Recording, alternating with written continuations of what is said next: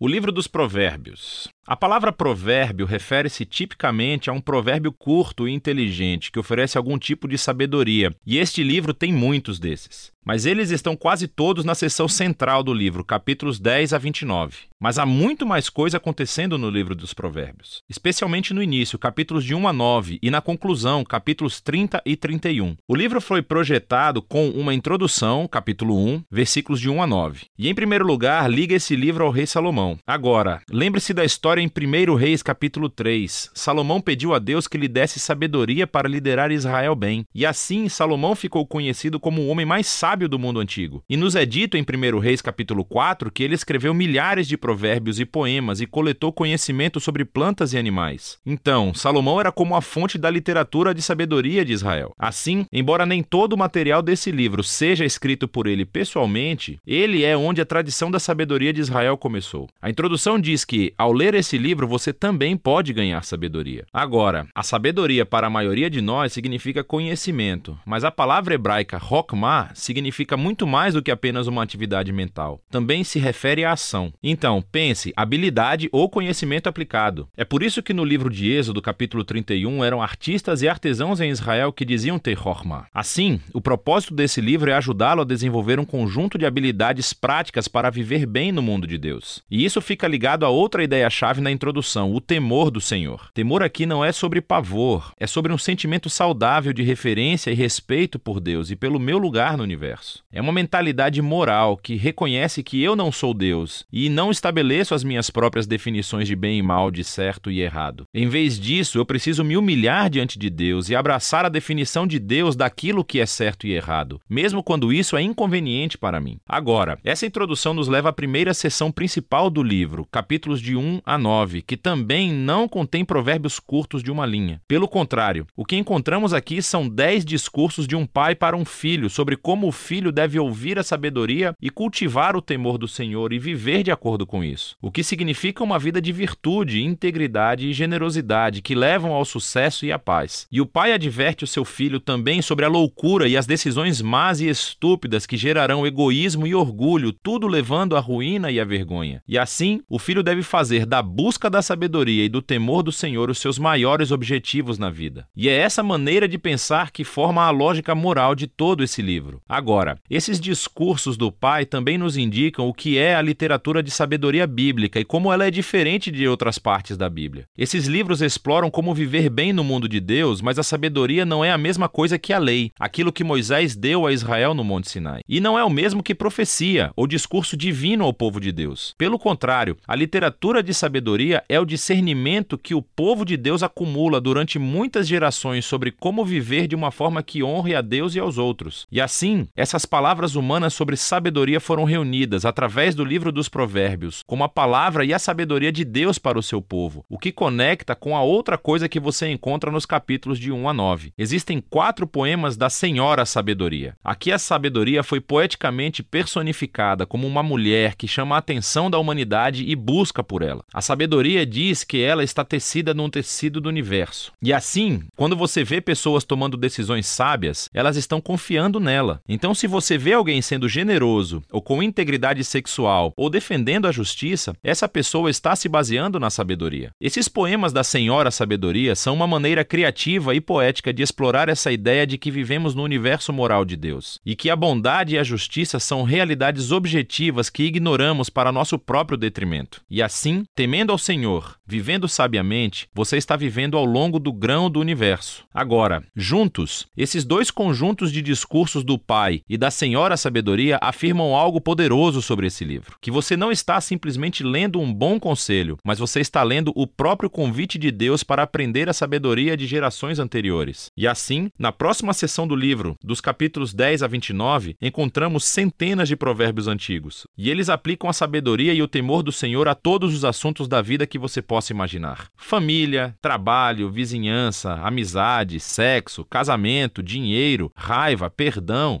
álcool, dívidas, tudo. E todos esses assuntos são filtrados através do sistema de valores de provérbios de 1 a 9. Agora, esses provérbios são muito curtos, são fáceis de memorizar. E na verdade, essa seção do livro deve se tornar um trabalho de referência que você retorna várias vezes ao longo dos anos, o que levanta algumas questões importantes à medida que você aprende a ler esses provérbios. Em primeiro lugar, os provérbios são, por natureza, sobre probabilidades. Se você teme ao Senhor e faz escolhas sábias e boas, as coisas provavelmente irão bem para você. E se você não teme ao Senhor, você é tolo e a sua vida provavelmente não irá bem. Ora, isso é muitas vezes verdade, mas nem sempre. O que leva ao próximo ponto de que os provérbios não são promessas. Eles não são fórmulas para o sucesso. Assim, alguns provérbios, como por exemplo, o temor ao Senhor prolonga a vida, mas os anos dos ímpios são interrompidos. Ou, treine a criança no caminho que deve seguir e quando estiver velha não se afastará dele. Temer a Deus e ser uma pessoa moral provavelmente levará uma vida melhor e mais longa. E criar seus filhos em um lar estável e amoroso os prepara bem, mas não há garantias. Muitas coisas podem dar e muitas vezes dão errado no nosso mundo. E por último, os provérbios, por natureza, enfocam a regra geral, mas não as exceções, que são muitas. E os livros de sabedoria não ignoram isso. As exceções são aquilo de que os outros livros de sabedoria, Jó e Eclesiastes, falam. E juntos, eles reconhecem que a vida é muito complexa para fórmulas simples. E é por isso que precisamos de todos os livros de sabedoria juntos para obter uma visão mais ampla. Isso tudo leva à seção final do livro, duas grandes coleções de poemas. Primeiro, poemas de um homem chamado Agur, que começa reconhecendo a sua própria ignorância e tolice e sua grande necessidade de obter sabedoria de Deus. E Agur descobre que a sabedoria divina foi dada a ele nas Escrituras, que o ensinavam a viver bem. E assim, Agur é apresentado diante de nós como um leitor modelo do livro de Provérbios, alguém que está sempre atento para ouvir a sabedoria de Deus através das Escrituras. Os poemas finais estão ligados a um homem chamado Lemuel. Ele é um rei não israelita e ele passa a sabedoria que foi dada a ele por sua mãe. É uma orientação sobre como ser um líder sábio e justo. E então, o poema final é um acróstico ou um poema alfabético, onde cada linha começa com uma nova letra do alfabeto hebraico. E o poema inteiro é sobre a mulher de caráter nobre. Ele retrata uma mulher que vive de acordo com a sabedoria de Provérbios e se apresenta como um modelo de alguém que aceita a sabedoria de Deus. E depois traduz isso em decisões práticas na vida cotidiana, no trabalho ou em casa, na família e na comunidade. Assim, o livro começou com as palavras de um pai a um filho sobre a necessidade de ouvir a Senhora sabedoria. E agora o livro termina oferecendo as palavras de uma mãe ao filho sobre a mulher que vive com sabedoria. O livro dos Provérbios é para todas as pessoas, em todas as fases da vida. É um guia para viver bem e com sabedoria no mundo bom de Deus. E é disso que se trata o livro de Provérbios.